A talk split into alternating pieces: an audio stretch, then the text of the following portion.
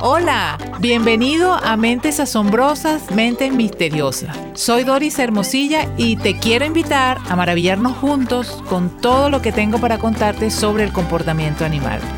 Nunca verás a los animales de la misma forma después de escuchar cada uno de estos episodios.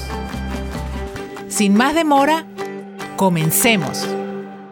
Hay personas que son optimistas, otras que tienden más bien al pesimismo. Estos rasgos de carácter en los humanos son naturales para nosotros. Los aceptamos sin siquiera pensar mucho en ello. Pero a que nunca se te había ocurrido pensar si los animales podrían o no experimentar pesimismo u optimismo. Hoy te conversaré acerca de animales pesimistas y animales optimistas. Cuando los humanos estamos deprimidos o angustiados, tendemos a ver la botella medio vacía. Y varias investigaciones han demostrado que este mismo fenómeno puede ser observado en varias especies. La vaca es uno de los animales en los cuales esto ha sido estudiado. Estamos tan habituados a mirar a las vacas como un animal de rebaño que se nos olvida que así como en otras especies animales, las vacas también tienen personalidades diferentes. Ya lo habíamos comentado en un episodio anterior. Los animales de una misma especie no se comportan igual. Científicos de la Universidad de Columbia Británica llevaron a cabo un experimento interesante en el que participaron 22 terneritos entrenados para comprender cuál de sus selecciones los llevaría a una recompensa. El entrenamiento fue bastante simple. Se dejó entrar a los animales en un corral pequeño con varios agujeros. En un extremo de la pared los agujeros contenían una botella con leche y los agujeros en el extremo opuesto tenían botella vacía que solo lanzaba aire cuando se acercaban a mamar.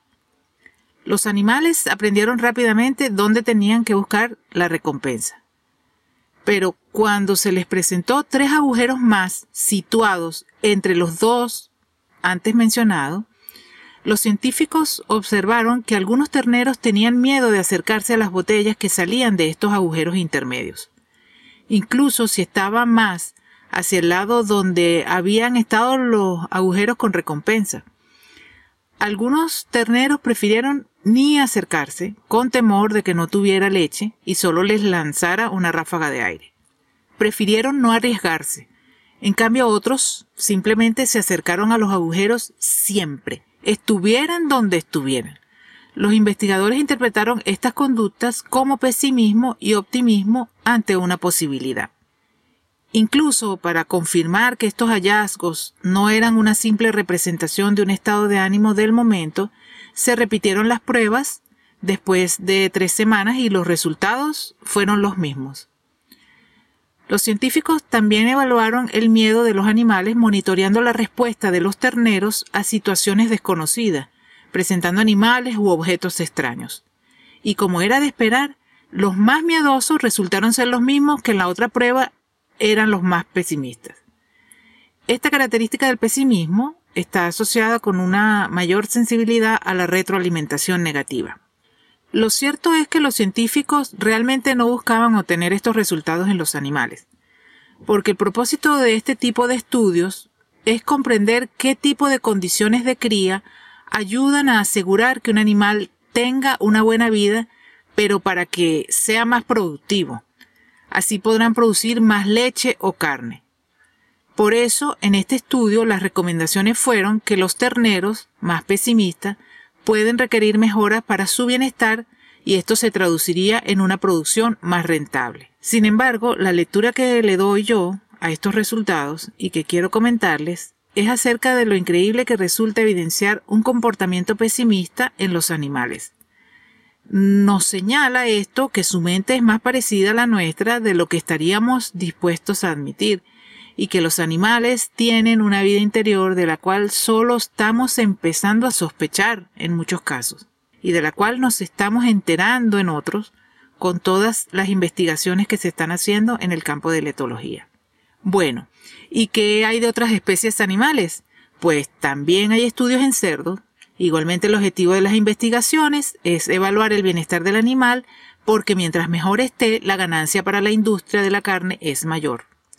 Históricamente ha habido críticas con respecto a evaluar el bienestar animal tomando en cuenta sus emociones o estados afectivos. Sin embargo, en los últimos 10 años se ha dedicado más trabajo a comprender lo que el animal está experimentando como un medio para medir su bienestar. La doctora Orbach de la Universidad de Pensilvania realizó una evaluación de sesgo cognitivo en cerdas para producción comercial. El ensayo fue muy parecido al que se hizo con los terneros y los resultados obtenidos fueron, por un lado, cerdas optimistas que curiosamente resultaron ser las cerdas más dominantes del grupo, mientras que las cerdas sumisas fueron las que tuvieron tendencia a demostrarse pesimistas durante el ensayo, mientras que las cerdas sumisas fueron las que tuvieron tendencia a demostrarse pesimistas durante el ensayo.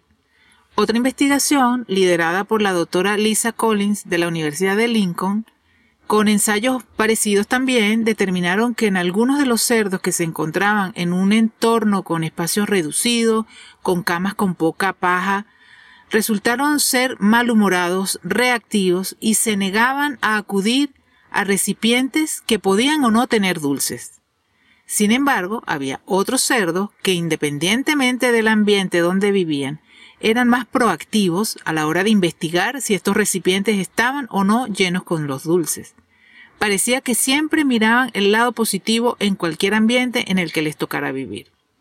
En fin, se ha demostrado con diversos estudios rasgo pesimista u optimista también en ovejas, en ratas y hasta en las abejas. ¿Y qué hay de los perros? También. ¿Recuerdas el episodio sobre agresividad en el perro? Allí te hablé de los métodos de entrenamiento. Pues bien, hay investigaciones en la Universidad de Oporto donde evidenciaron que los entrenamientos de tipo aversivo producen mucho estrés en los perros y a mediano y largo plazo se establece en ellos una actitud pesimista a consecuencia de ello. De hecho, cuanto más se castigaba al perro, más pronunciados eran los hallazgos de pesimismo. Para terminar, te contaré una historia real que relata la autora Jennifer Skiff. Ella cuenta cómo, después de estar viviendo en Australia con su novio unos años, Paseando con su perro llegó hasta una viña donde en un apartado sector vivía una cerda negra de unas 300 libras junto con sus seis lechones. El lugar donde vivía era prácticamente paradisíaco, con muchos árboles, abundante agua y dos refugios con gruesas camas de heno para descansar. La primera vez que vio a Sadie, que así se llamaba la cerda, Jennifer se detuvo para saludarla Sadie llegó a la cerca, seguida de sus lechones, resoplando a modo de saludo, y todos muy muy amigables. El administrador de la viña salió de su casa para saludar a Jennifer y le contó que Sadie era su nueva cerda reproductora que tenía la intención de criar a los lechones para alimentar a su familia. Ella le preguntó si podía venir con frecuencia y traerles comida cada vez que viniera, y él le dijo que sí, que no había problema, pero le hizo mucho énfasis en que siempre fuera resto solo de vegetales. A partir de entonces comenzó la rutina diaria de Jennifer junto a su perro de visitar y alimentar a Sadie. Cada vez que llegaba, Sadie la saludaba con un resoplido de bienvenida y se encantaba con el pan, los vegetales o frutas que Jennifer le llevaba. Cuando terminaba de comer, siempre volvía a ella y apoyaba su cuerpo contra la cerca, buscando rasguños detrás de las orejas, en los costados, en el cuello. Pasó un año, los hijos de Sadie ya no estaban, el perro de Jennifer había muerto, sin embargo ella siguió visitando a la cerda, hasta que un día llegó al corral con una bolsa de manzanas y descubrió que ya no estaba allí. Se enteró que Ben, el administrador de la viña, se había ido a otro trabajo y, que a Sadie la iban a trasladar a otro lugar. Jennifer llegó al nuevo lugar donde estaba la cerda, llevándose una desilusión porque el lugar donde ahora estaba era un parche seco de tierra de grava, sin ningún árbol, donde lo único que había para protegerse del abrasador sol era un destartalado techo de zinc que almacenaba el calor como un horno. Bueno, un lugar que ni a un camello le hubiera gustado vivir allí. Apenas vio a la cerda, la llamó y ella se levantó pesadamente caminando hasta la cerca. Jennifer le ofreció una de las manzanas que la cerdita tomó, pero dejó caer al suelo. Jennifer se percató que tampoco tenía una fuente abundante de agua, solo un grifo que goteaba y donde la cerdita tenía que hundir con su hocico para tener unas pocas gotas. Dejó la bolsa de manzanas y caminó por el perímetro en busca de una fuente de agua. Fue entonces cuando algo inesperado sucedió. Jennifer tropezó con un palo e instintivamente lo recogió y lo tiró fuera del camino, aterrizando este dentro del patio donde estaba la cerda. Sadie se fue trotando, lo recogió en su hocico y corrió hasta Jennifer nuevamente lo dejó caer, lo empujó con la nariz y miró expectante. Jennifer tiró el palo otra vez y de nuevo Sadie lo recuperó, pero esta vez corrió hacia ella alegremente. Jugaron durante una media hora hasta que Jennifer decidió ir por ayuda. Llamó por teléfono a Ben para ver si estaba enterado de las condiciones en que estaba su cerdita y él explicó que no tenía un lugar para tenerla, pero que había gestionado para encontrar un hogar adecuado para ella en una granja de cría en libertad, donde estaría bien alimentada y pasaría sus días con otros cerdos.